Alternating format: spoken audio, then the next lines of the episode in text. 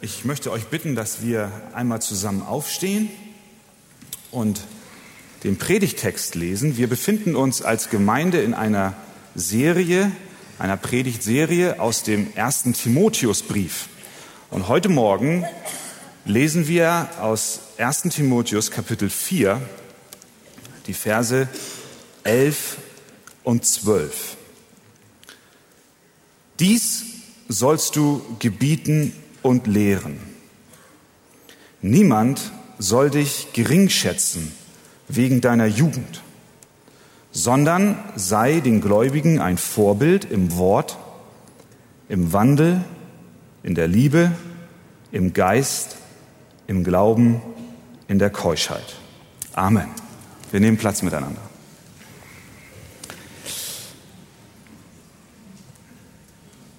Diese beiden Verse, die wir eben gelesen haben, haben etwas in sich. Ich würde mal so sagen, eine gewisse Spannung. Paulus schreibt einem jungen Pastor, den er nach Ephesus in eine Gemeinde gesandt hat, einen Brief.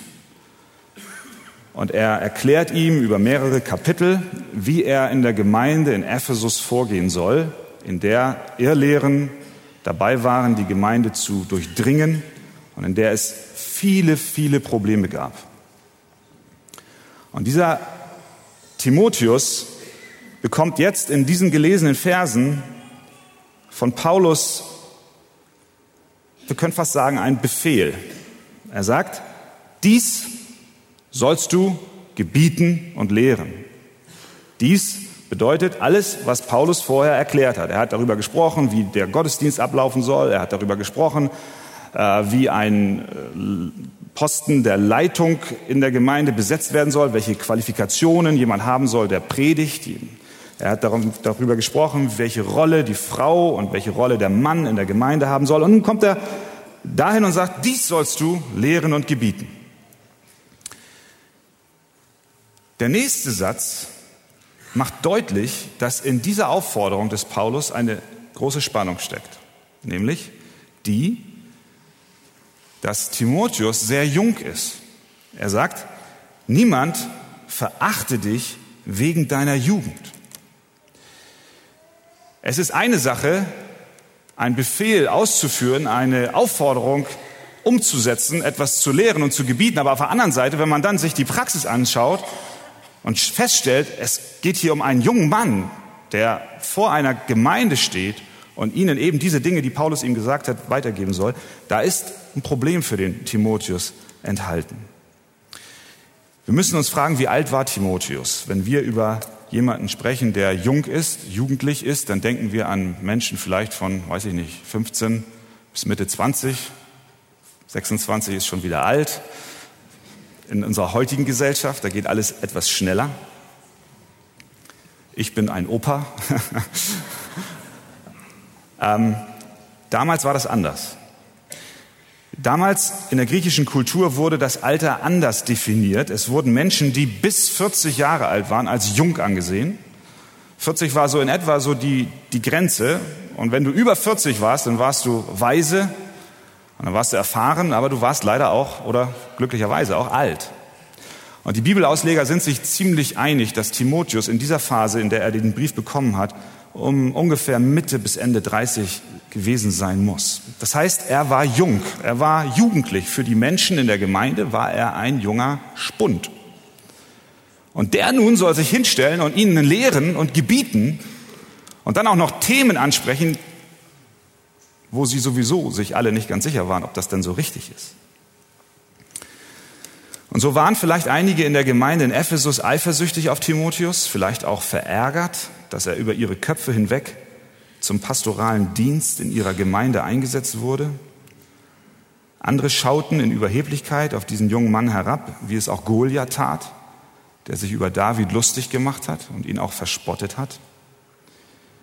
Irgendetwas muss dort gewesen sein in der Gemeinde, sonst würde Paulus nicht schreiben, niemand soll dich gering schätzen wegen deiner Jugend. Oder eine andere Übersetzung sagt, niemand soll dich verachten wegen deiner Jugend. Ich denke, dieser Text spricht heute Morgen junge Menschen an, aber er spricht gleichzeitig auch ältere Menschen an. Und ich möchte an dieser Stelle sagen, dass ich persönlich es empfinde in unserer Gemeinde, dass wir ein sehr gutes Miteinander von den Generationen haben. Wenn ich an die Gebetspatenschaften unserer älteren Geschwister denke, wenn ich daran denke, wie auch die jungen Leute respektvoll mit den Alten umgehen. Wenn das nicht so ist, dann kommt zu mir und sagt es mir. Aber es ist so. Äh, ich glaube, dass wir als Gemeinde gesegnet sind im Miteinander der Generation. Aber doch gibt es etwas, was unser Text uns hier heute Morgen vor Augen führt, über das wir unbedingt nachdenken sollten. Was können wir aus diesem Text lernen? Zunächst einmal stellen wir fest, dass es tatsächlich eine innere Haltung gegenüber Jugendlichen geben kann, die Paulus mit dem Wort Verachtung beschreibt. Es kann etwas in unserem Herzen vorhanden sein, was sich in einer herablassenden Art Jüngeren gegenüber ausdrückt.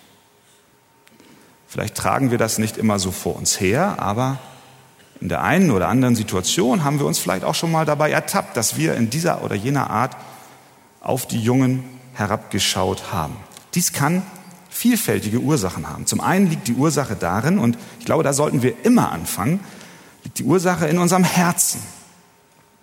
Es ist ein Ausdruck von Stolz und es ist auch ein Ausdruck von Anbetung unseres Egos, wenn wir uns über andere stellen, wenn wir andere verachten, so wie unser Text es sagt. Wir meinen, wir seien besser oder wir meinen, wir seien der Richter über andere, der es sich erlauben kann, ein Urteil zu fällen. Es ist Ausdruck fehlender Liebe zum Nächsten, wenn wir auf junge Menschen oder überhaupt auf Menschen herabschauen und sie abqualifizieren. Ich möchte das an dieser Stelle nicht nur begrenzen auf das Alter. Wir können auch Menschen herabwürdigend behandeln, weil sie vielleicht einen anderen sozialen Status haben als wir. Wir können uns über sie innerlich erheben, weil sie vielleicht nicht so gebildet sind wie wir oder weil sie vielleicht auch nicht, vielleicht meinst du das, nicht so gut aussehen wie du. Und innerlich machen wir unsere Schubladen auf und äh, richten und verurteilen. Unser Stolz will sich dann von den anderen und schon gar nicht von den Jungen etwas sagen lassen, da man ja selber bereits allerhand im Leben erreicht hat und es schließlich besser weiß. Biblische Demut ist dann nicht in Sicht. Das ist das eine. Unser Herz, was andere verurteilt. Und dann gibt es auch etwas, was manche so wahrnehmen in der Jugend, so etwas wie Unreife, Respektlosigkeit, Gleichgültigkeit gegenüber ernsthaften Themen, fehlendes Rückgrat und somit Einknicken gegenüber dem Druck von Kumpels und Freunden, Konzentration auf Spaß als das Einzige, was wirklich zählt. All diese Dinge werden manchmal auch herangezogen und gesagt, ja, die Jugend, von denen brauchen wir, können wir, dürfen wir uns nicht sagen lassen, weil die sind ja noch gar nicht gefestigt. Unabhängig davon, was die Menschen veranlasst, die Jugend gering zu schätzen, wendet sich Paulus aber jetzt an den jungen Timotheus. Er wendet sich direkt an ihn. Er sagt, Timotheus, du sollst alles, was in deiner Macht steht, tun, damit Menschen dich nicht wegen deiner Jugend gering schätzen. Er wendet sich nicht in erster Linie an die Gemeinde, was er auch tut, aber er sagt vor allen Dingen Timotheus, tu etwas, damit die Menschen dich nicht gering schätzen. Nämlich werde ein Vorbild. Eine andere Bibelübersetzung sagt, lass niemand deine Jugend verachten. Lass es nicht zu, dass deine Jugend verachtet wird. Timotheus soll dafür aufkommen, dass man ihm seine Jugend nicht zum Vorwurf machen kann. Er soll nicht gleichgültig gegenüber dem sein, was die Alten von ihm denken, sondern er soll alles ihm Mögliche tun, damit sich nicht eine Geringschätzung breit machen kann. Die Frage ist, wie kann er das tun? in dieser Gemeinde? Wie kann er dafür Sorge tragen, dass er nicht wegen seines jungen Alters gering geschätzt wird? Er erreicht dies nicht, indem er das Benehmen eines Alten annimmt. Das heißt, Paulus sagt nicht, finde heraus, was den Alten gefällt und dann begebe dich in eine Linie mit ihnen und dann werden sie dich nicht gering schätzen. Das ist nicht, was er sagt. Er sagt nicht, das, was die Menschen denken, ist Maßstab für dein Handeln. Es geht nicht darum, Menschen zu gefallen, als junge Leute und auch als Ältere nicht. Es geht nicht darum, den Eltern zu gefallen, was wir durchaus tun sollen, indem wir ihnen gehorsam sind. Aber das ist nicht die oberste Prämisse. Es geht auch nicht darum, der Gemeinde zu gefallen, sondern Paulus macht nicht die Erwartungen der Menschen zur Richtschnur unseres Handelns, sondern für ihn ist etwas ganz anderes Richtschnur. Er will, dass Timotheus den Anforderungen Gottes und nicht denen der Menschen genügt. Er soll herausfinden, was Gott möchte und nicht, was die Menschen wollen. Und deswegen soll Timotheus ein Vorbild werden in allen Dingen, die Gott am Herzen liegt. Er sagt, du aber sei den Gläubigen ein Vorbild. Was wir daraus lernen, ist, dass junge Menschen ein Vorbild sein können für Ältere.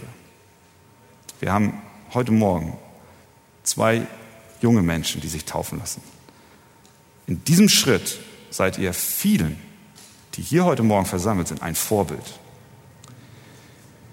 Ich erinnere mich daran, wir waren als äh, mit einer kleinen Gruppe vor nicht allzu langer Zeit in, in Bonn auf einer Konferenz. Da waren äh, einige junge Männer aus unserer Gemeinde dabei.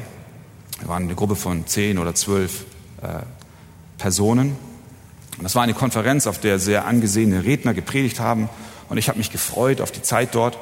Und äh, habe dann aber, als wir zurückkamen und ich gefragt wurde, wie hat dir die Konferenz gefallen und was war das Highlight, habe ich häufig gesagt, das Highlight war nicht, die Predigten zu hören, sondern das Highlight für mich war, zu sehen, wie die jungen äh, Geschwister, mit denen wir gereist sind, wie die sich verhalten haben. Sie waren ein Vorbild. Dort kamen Menschen zu uns, die uns kennen aus der Arche, übers Fernsehen. Die kamen, haben sich uns vorgestellt und wir haben zusammen Mittag gegessen. Und unsere Jungs aus unserer Gemeinde waren vorbildlich. Sie haben sich mit den Menschen unterhalten, sie haben sich äh, ihnen geöffnet, sie haben Fragen gestellt. Und zum Schluss, als wir dann gegangen sind, kam eine Frau zu mir, die uns auch kennt und sich innerlich sehr verbunden fühlt. Und fast mit Tränen in den Augen sagt sie zu mir, Christian, eure jungen Leute haben mich an diesem Wochenende äußerst gesegnet. Ihr wart ein Vorbild. Ihr wart ein Vorbild. Und diese Frau war gesegnet zu sehen. Es gibt junge Menschen, die nicht nur an ihre Dinge denken, sondern die sich auch einsetzen und auch ein Leben führen, was Gott wohlgefällig ist. Worin nun soll Timotheus ein Vorbild sein?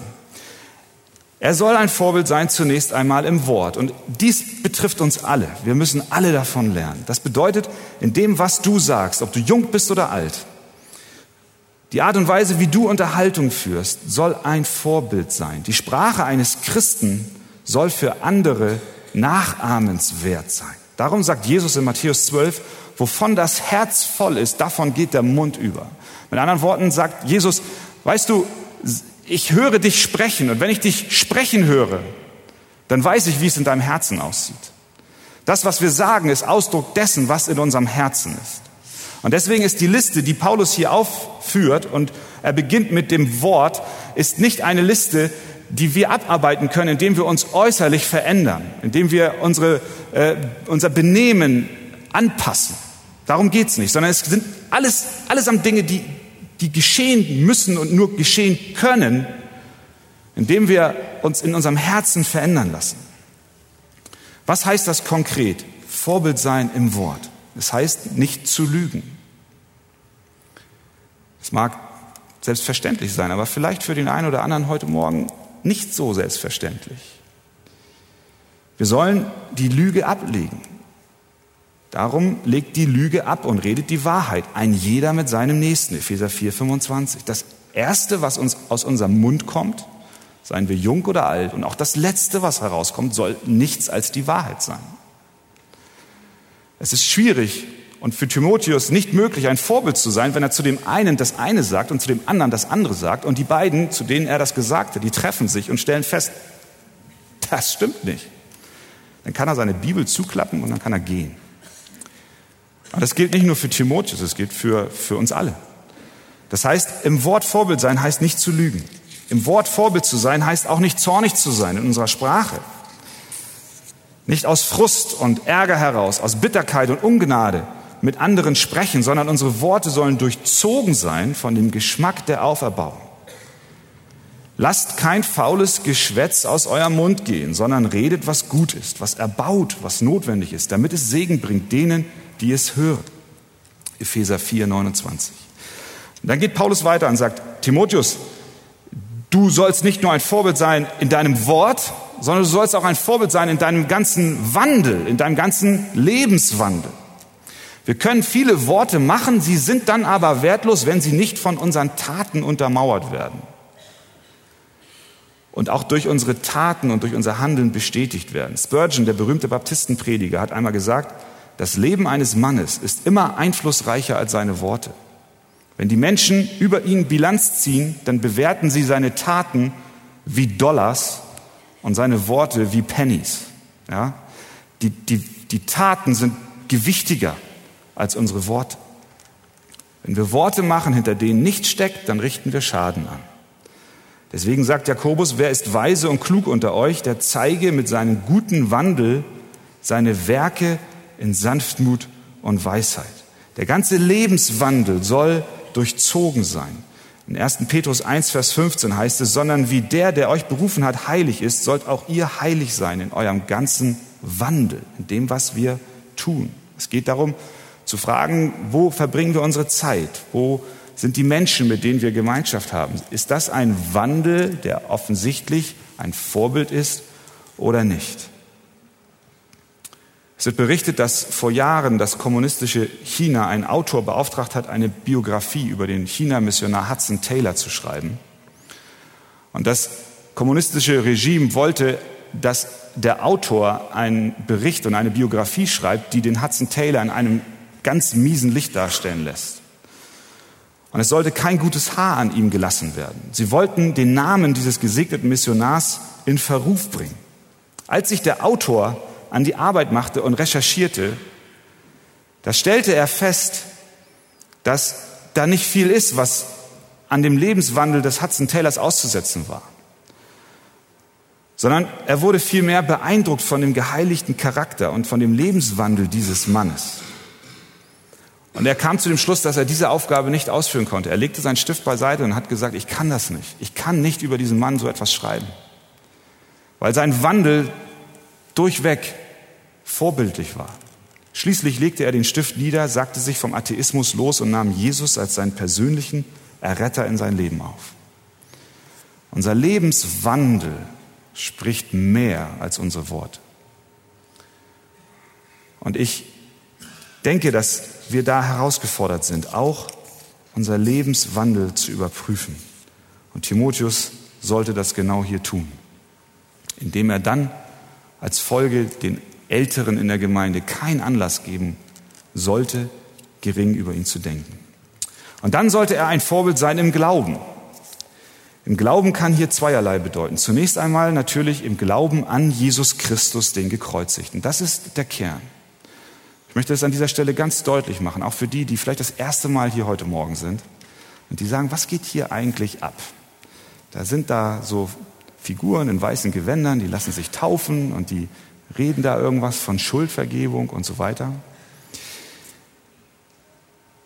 Timotheus soll ein Vorbild im Glauben sein. Was das heißt, bedeutet, es bedeutet, dass Timotheus zuallererst sich immer wieder bewusst macht, dass er ein Sünder ist vor Gott.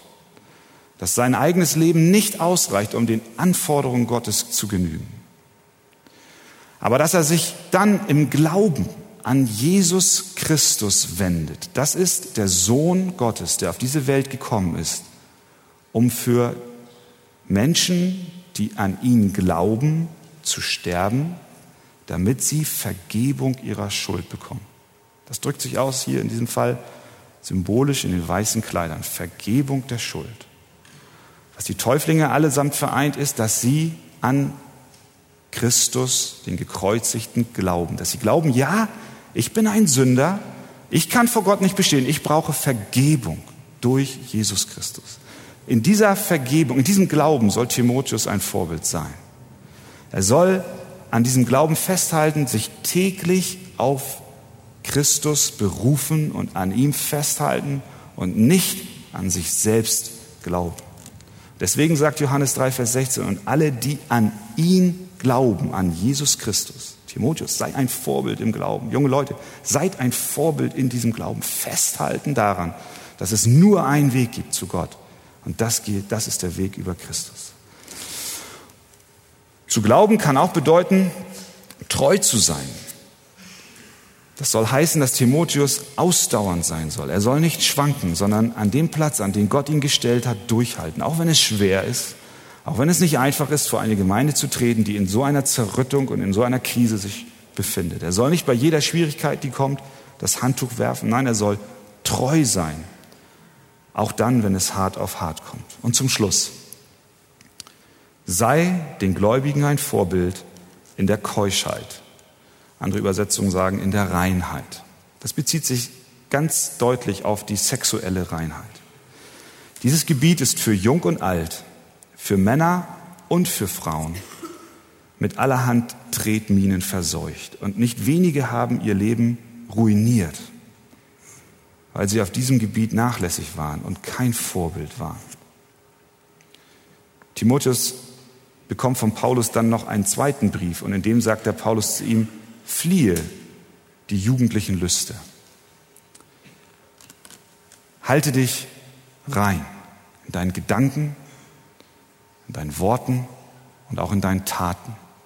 Sei darin ein Vorbild, Timotheus, sei darin ein Vorbild heute Morgen als ein Gottesdienstbesucher in der Arche. Lass dich darauf, da, davon herausfordern, auch in diesem Gebiet vorbildlich zu wandeln. Wenn wir nun in diesen Dingen ein Vorbild werden, dann wird es sicher Menschen geben, die uns verachten.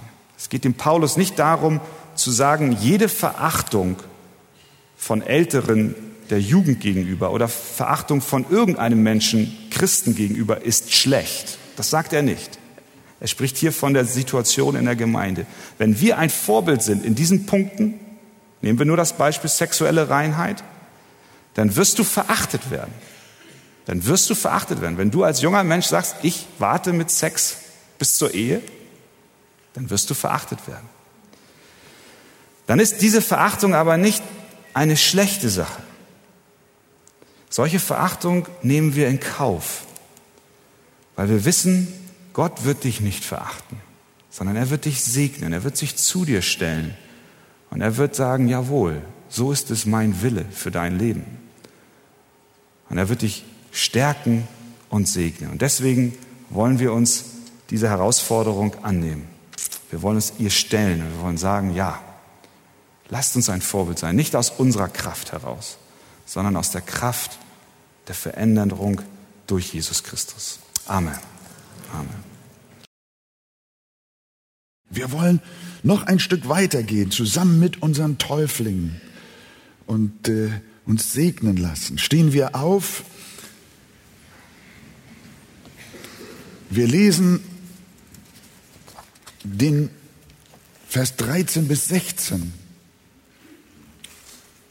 1 Timotheus 4, 13 bis 16. Sei bedacht auf das Vorlesen, das Ermahnen und das Lehren, bis ich komme.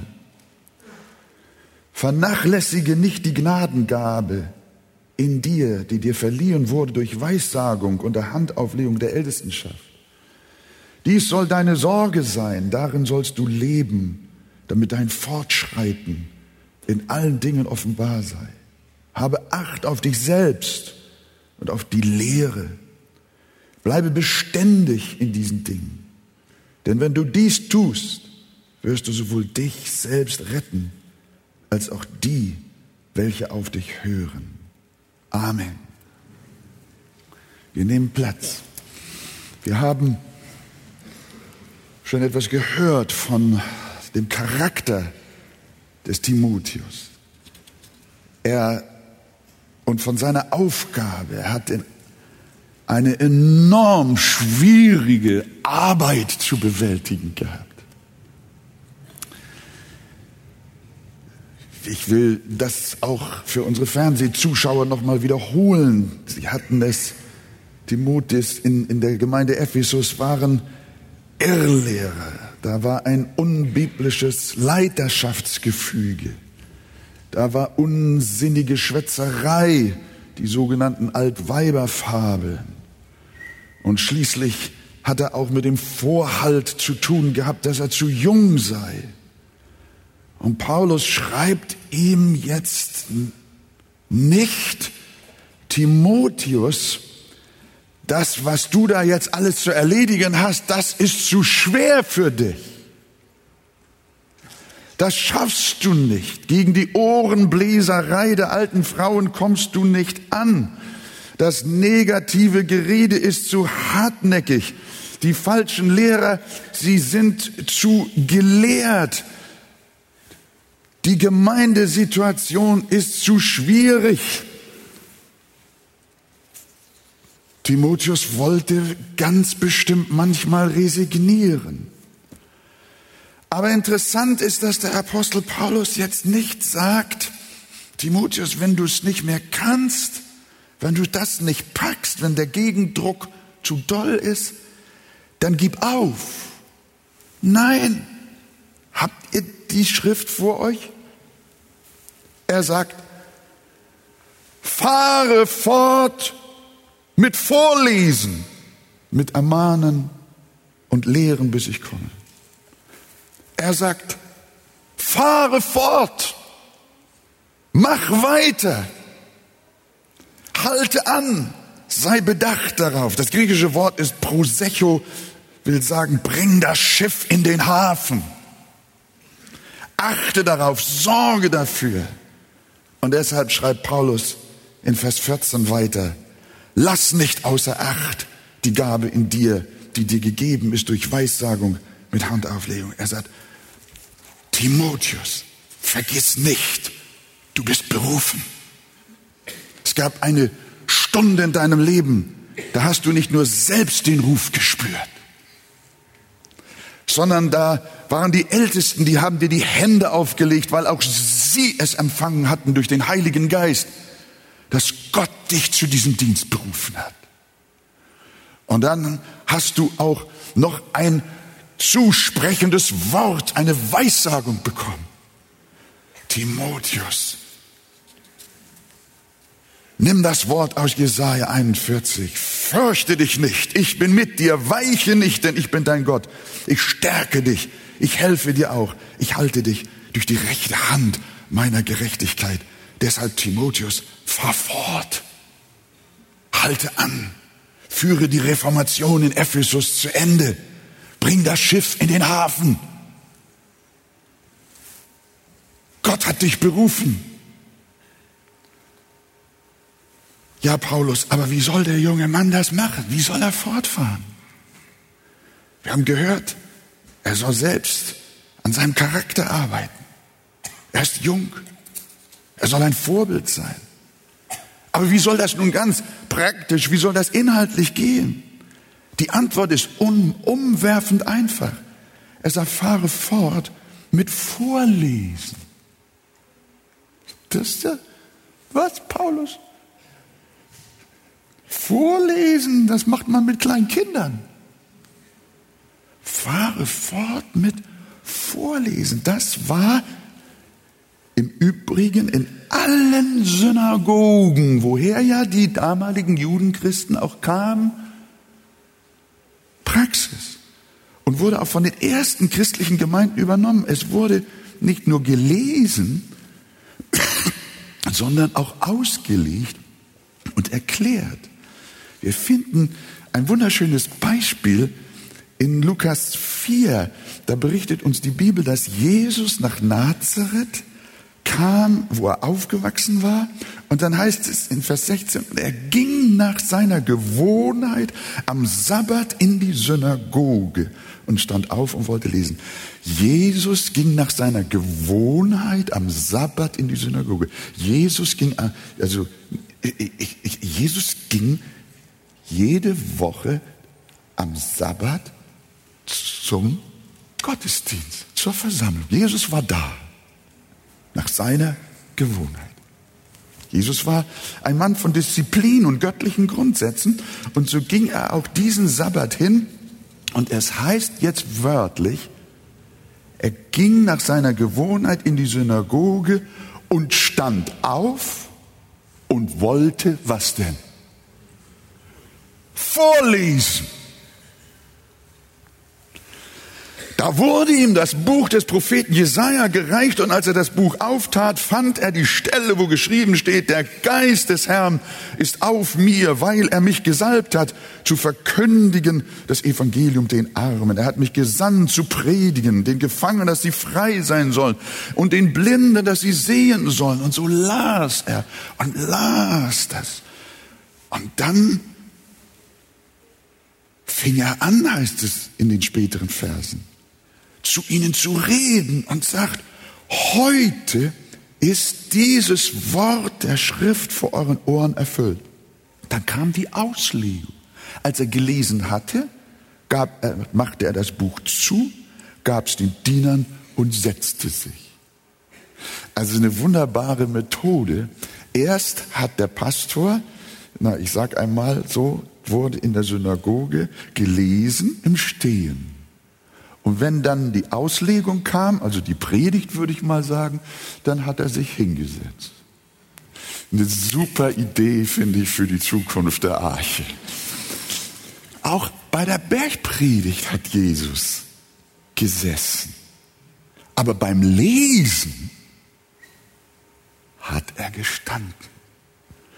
Das glaube ich ist auch nicht unwichtig. Und er fing an, zu ihnen zu reden. Heute ist dieses Wort der Schrift erfüllt. Und sie gaben alle Zeugnis von ihm und wunderten sich, dass solche Worte der Gnade aus seinem Munde kamen. Das heißt, Jesus las vor und dann erklärte er es. Das war der wichtigste Teil auch in der Synagoge. Und Paulus sagt Timotheus, unter keinen Umständen mit dem Lesen aufzuhören. Auch wenn es viele nicht mehr so wollen, auch wenn sie lieber diskutieren, lieber Unterhaltung und andere Sachen haben möchten.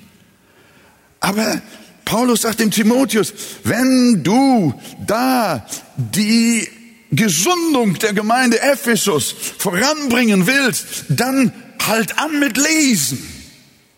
Dann lies. Es gibt auch noch im Alten Testament ein köstliches Beispiel für die Macht des Vorlesens. Ein von Gott abgefallenes Israel war in die Gefangenschaft nach Babylon verschleppt worden. Ihr kennt die Geschichte. 70 Jahre waren sie da. Und dann hat Gott ihnen Gnade verliehen. Sie konnten wieder zurück. Und Nehemiah hat die Mauern Jerusalems wieder gebaut. Das war ein sehr schwieriges Unterfangen mit viel Kampf, aber endlich war die Mauer fertig und das ganze Volk wurde versammelt zu einem Fest vor dem Wassertor. Und was geschah dort, liebe Gemeinde? Ihr habt eure Bibeln ja dabei. Wir wollen ja lesen. Nehemiah 8, Vers 1 bis 12. Ich lese es gerafft. Und die Israeliten sprachen zu Esra, dem Schriftgelehrten, er solle das Buch des Gesetzes des Mose holen, das der Herr Israel geboten hat. Und Esra, der Priester, brachte das Gesetz vor die Gemeinde und las daraus auf dem Platz vor dem Wassertor. Hör mal, er las daraus vom lichten Morgen an bis zum Mittag vor Männern und Frauen und wer es verstehen konnte. Und die Ohren des ganzen Volks waren dem Gesetzbuch zugekehrt. Und Esra, der Schriftgelehrte, stand auf einer hölzernen Kanzel, die sie dafür gemacht hatten. Und Esra tat das Buch auf vor aller Augen, denn er überragte alles Volk. Und als er es auftat, stand alles Volk auf. Und Esra lobte den Herrn, den großen Gott. Und alles Volk antwortete Amen, Amen. Und sie hoben ihre Hände empor und neigten sich und beteten den Herrn an mit dem Antlitz zur Erde. Und die Leviten unterwiesen das Volk jetzt im Gesetz und das Volk stand auf seinem Platz. Und sie legten das Buch des Gesetzes Gottes klar und verständlich aus, so dass man verstand, was gelesen worden war. Und Nehemia, der Statthalter, und Esra, der Priester und Schriftgelehrte, und die Leviten, die das Volk unterwiesen, sprachen zu allem Volk, dieser Tag ist heilig dem Herrn, eurem Gott. Darum seid nicht traurig und weinet nicht. Denn alles Volk weinte, als sie die Worte des Gesetzes hörten. Darum sprach er zu ihnen, dieser Tag ist heilig unserem Herrn und seid nicht bekümmert. Und jetzt kommt das berühmte Wort, denn die Freude am Herrn ist unsere Stärke. Wie kam das zustande? Wie spürten sie die Freude am Herrn? Es wurde gelesen, gelesen, gelesen, vom lichten Morgen bis zum Mittag. Es wurde erklärt und ausgelegt, dass sie verstehen konnten, was der Inhalt des Gesetzes Gottes und seines heiligen Wortes gewesen ist. Und Paulus sagt Timotheus, wenn du die Sache in Ephesus richten willst, dann fahre fort mit Lesen. Das ist ja stark. Nicht mit Kino und Theater und Spiel. Fahr fort mit Lesen. Und alles Volk ging hin, das ist ja auch schön, um zu essen, zu trinken und davon auszuteilen, ein großes Freudenfest zu machen. Denn sie hatten die Worte verstanden, die man ihnen kundgetan hatte. Welch eine Erweckung eine Erweckung nach einer so langen Zeit des Niedergangs und der geistlichen Dürre. Wie kam dieser neue Aufbruch, die Buße? Wie kam das Weinen und auch die Freude zustande? Durch das Vorlesen und Erklären des Wortes Gottes. An ein solches Muster für geistliche Erneuerung glauben heute nur noch sehr wenige. Aber Paulus glaubte daran. Seine Medizin für die Zukunft der Ephesus-Gemeinde, seine Medizin für Erweckung war nicht irgendein emotionales Rauschmittel und nicht die Einführung aufsehenerregender Merkwürdigkeiten, sondern sein Credo lautete Timotheus, fahre fort mit Vorlesen und dann auch mit Ermahnen und Lehren auf der Grundlage dessen, was du gelesen hast.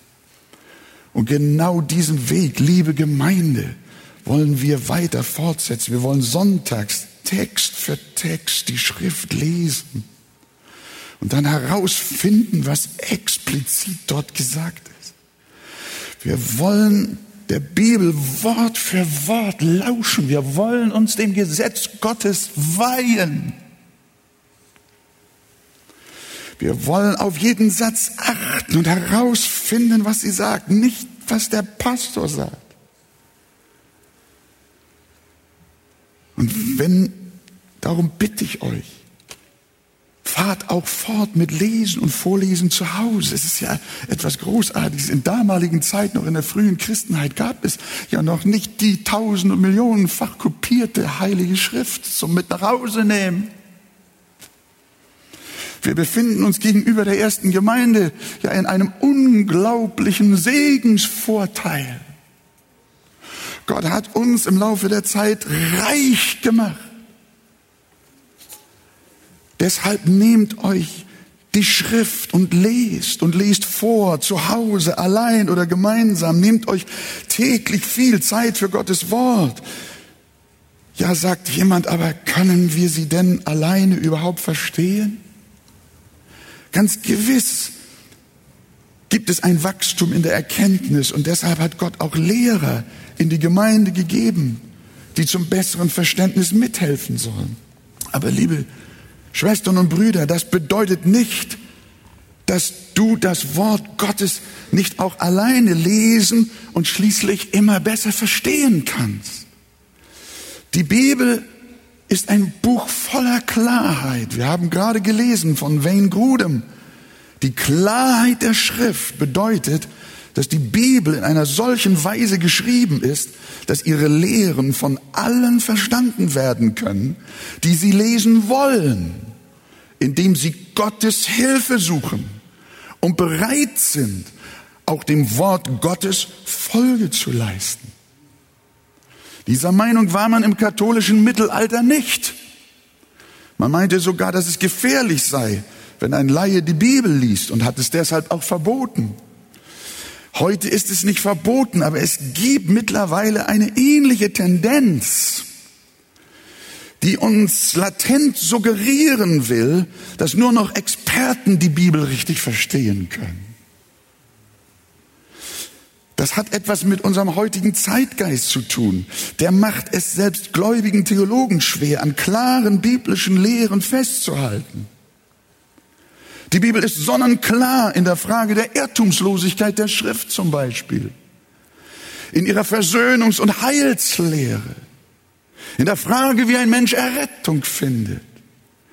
Sie ist klar in der Frage der Jungfrauengeburt, auch in der Frage der Homosexualität. Sie ist auch klar in der Rolle von Mann und Frau in Ehe, Familie und Gemeinde. Weil man damit aber die Ungläubigen heute nicht mehr abholen könne, machen sich Spezialisten an die Arbeit und deuten die Schrift mit einer unerhörten Interpretationsakrobatik einfach um, sodass einem der Atem stockt. Was Luther, was Menge, was Albrecht, was Schlachter, was Bruns, die Elberfelder, die Züricher, die Genfer, was die Väter der Christenheit in den Grundtexten gefunden haben, das soll nun auf einmal falsch sein. Und dann heißt es, du kannst die Bibel nicht mehr alleine lesen. Du musst erst Spezialist werden. Nein, Freunde. Die Bibel besitzt eine solche Klarheit, dass sogar Kinder sie verstehen können. Gib die Bibel deinen Kindern und bete mit ihnen. Jesus hat gesagt, zu der Stunde freute sich Jesus im Heiligen Geist und sprach, ich preise dich, Vater, Herr des Himmels und der Erde, weil du dies den Weisen und Klugen verborgen hast und hast es den Unmündigen offenbart. Ja, Vater, so hat es dir wohlgefallen. Und wenn es schwierige Texte gibt, dann lies den Zusammenhang, auch die Parallelstellen. Denn die Bibel legt sich ja selber aus. Lies nach ein paar Tagen nochmal, dann nochmal. Dein Verständnis wird mehr und mehr wachsen, je begieriger du studierst. Fahre fort mit Lesen, sagt der Apostel. Und frage selbstverständlich auch deine Lehrer in der Gemeinde.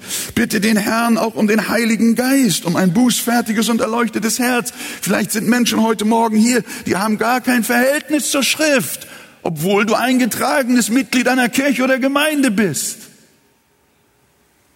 Welche Beziehung hast du zur, zur Bibel? Kaum eine. Ich sag dir, Fang an zu lesen. Lies Gottes Wort. Und unseren Geschwistern, die schon geschmeckt haben, wie köstlich es ist, mit der Bibel zu leben, lies die Bibel betend. Bete dich durch sie hindurch, bete dich durch die Psalmen, die Seligpreisungen, durch das hohe priesterliche Gebet. Lies immer und immer wieder die Leidensgeschichte deines Herrn und studiere die Auslegung der Apostel dazu und fange an, den Herrn anzubeten. Und ich sage euch, vielen von euch ist es so gegangen wie dem Volk Israel.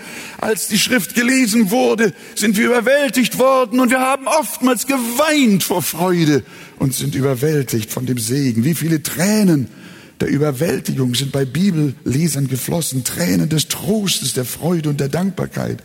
Mach das Wort zur Hauptsache in deinem Leben und führe ein von der Bibel durchtränktes Leben. Durch sie kannst du im Geist beten, durch sie lernst du glauben, durch sie erkennst du Gott und durch sie hast du innigste Gemeinschaft mit ihm. Wisst ihr, die Joni Eriksen Tada hatten wir ja mal bei uns. Sie war ja durch einen Badeunfall in ihrer frühen Jugend zu einer äh, gelähmten Frau geworden, vom Halse an abwärts. Und wir haben eine so köstliche Zeit mit ihr gehabt. Und wenn meine Frau und ich uns an Joni erinnern, dann fällt uns nur eins ein. Ihre Liebe und ihr Leben und ihre Leidenschaft mit der Bibel. Sie konnte sie selber kaum tragen, hatte jemand dabei, der ihr helfen musste. Wir sind losgefahren und haben ihr Hamburg zeigen wollen nach Blankenese, wo die Millionäre wohnen und den großen Elbestrom. Der sollte sie faszinieren. Und ich sagte, Joni, schau mal. Auf einmal sagt sie, Wolfgang, schlag, schlag doch mal die Bibel auf. Da gibt's doch dieses wunderbare Wort bei Jesaja. Äh, meine Gnade äh, soll nicht von dir fallen, selbst wenn Berge und Hügel, wenn die weichen, soll meine Gnade nicht von dir fallen. Bitte kannst du mal aufschlagen und weiterlesen? Musste ich die Bibel aufschlagen und lesen? Meine schöne Elbe war auf einmal weg. Oh nein, sie hatte auch am 15. Oktober Geburtstag. Bin ich mit ihr am Jungfernstieg, möchten wir in einem großen, schönen, äh, feudalen Schuhgeschäft Joni zum Geburtstag ein paar Schuhe schenken. Und ich bin dabei. Ich denke, sie wird suchen, suchen, suchen. Und ich sag, Joni, Joni, guck mal diese hier. Joni, Joni ist nicht da. Mitsamt ihrem Rollstuhl ist sie weg. Ich gehe um die Regale rum. Ich sag, Joni, wo bist du? Auf einmal sehe ich, Joni hat die Bibel, so wie sie das so kann, so eine ganz kleine, und ist mit der Verkäuferin dabei und liest der Frau aus der Bibel vor. Ich denke, Joni, wir wollen doch Schuhe kaufen, nicht wahr? Ich habe etwas gemerkt, wie dieses Menschenkind von Leiden geprüft, ihre Kraft aus dem Lesen der Heiligen Schrift gezogen hat. Fahre fort, fahre fort mit Lesen. Und wenn wir das tun, wird unser Glaube immer gesünder und die Freude am Herrn immer größer. Dann sprechen wir, dein Wort ist meine Munde süßer als Honig. Oder wir rufen, fand ich deine Worte, so verschlang ich sie. Sie sind mir zur Freude und Wonne meines Herzens geworden. Und das, meine lieben Geschwister, wollen wir nicht nur dem Timotheus überlassen, sondern wir wollen diesen Befehl uns selber aneignen. Niemand soll dich gering schätzen. Sei ein Vorbild im Wort, im Wandel, in der Liebe, im Geist, im Glauben, in der Keuschheit. Aber dann sei bedacht auf das Lesen, auf das Ermahnen und auf das Lehren, bis ich komme.